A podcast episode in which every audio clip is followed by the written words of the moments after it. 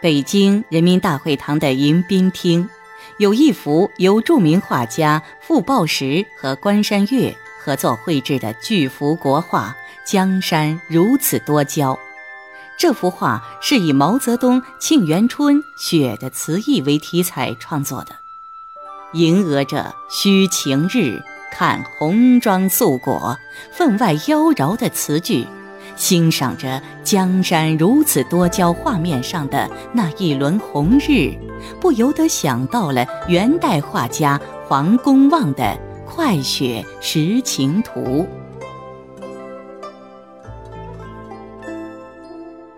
《快雪时晴图》描绘了雪霁后红日高照的山中美景，是黄公望经历人生坎坷之后回归平静的一幅暮年之作。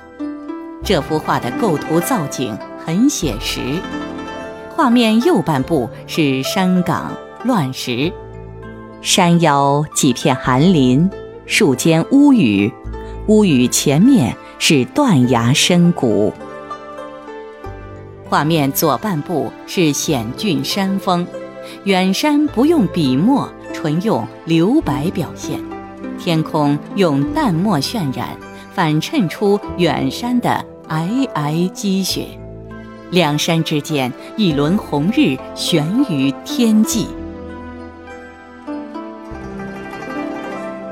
这幅画描绘的是荒山雪景，但画面没有荒寒之感。倒有一股明润、安详、柔和的暖意。画家画这幅画时，已历经了人生的坎坷和悲苦，早已放下精神重负，进入一种淡泊宁静的心灵境界。画境如心境，心静了，画面也朗润了。这幅画的技法很简单，山石皴擦不多，笔法随意率真，通幅用笔柔润如雨。令人称奇的是，黄公望竟能用如此柔润的线条描绘如此宏大的山石。这不是董源的披麻村，不是范宽的雨点村，也不是郭熙的乱云村，更不是李唐的斧劈村。画家综合了各家精华，又跳出各派桎梏，进入删繁就简、返璞归真的境界，这是大道至简。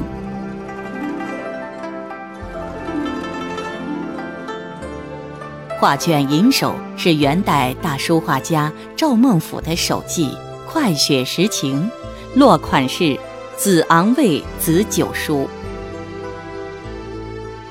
黄公望。字子久，号大痴道人，江苏常熟人。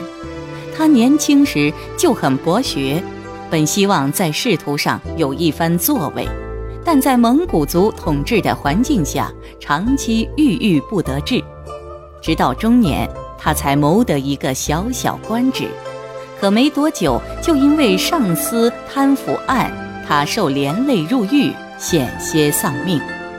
出狱后，极度苦闷的黄公望放弃功名，跟从金岳岩道长皈依道家全真教，以道士为业。《快雪时晴图》创作于黄公望皈依道教全真派之后，据说这幅画刚画完，刚好全真派道长金岳岩来访，金岳岩仔细看完这幅画。轻轻摇头说：“满目荒山积雪，可见作者心中还有寒意。虽然画名为《快雪时晴》，但是何时能晴朗呀？”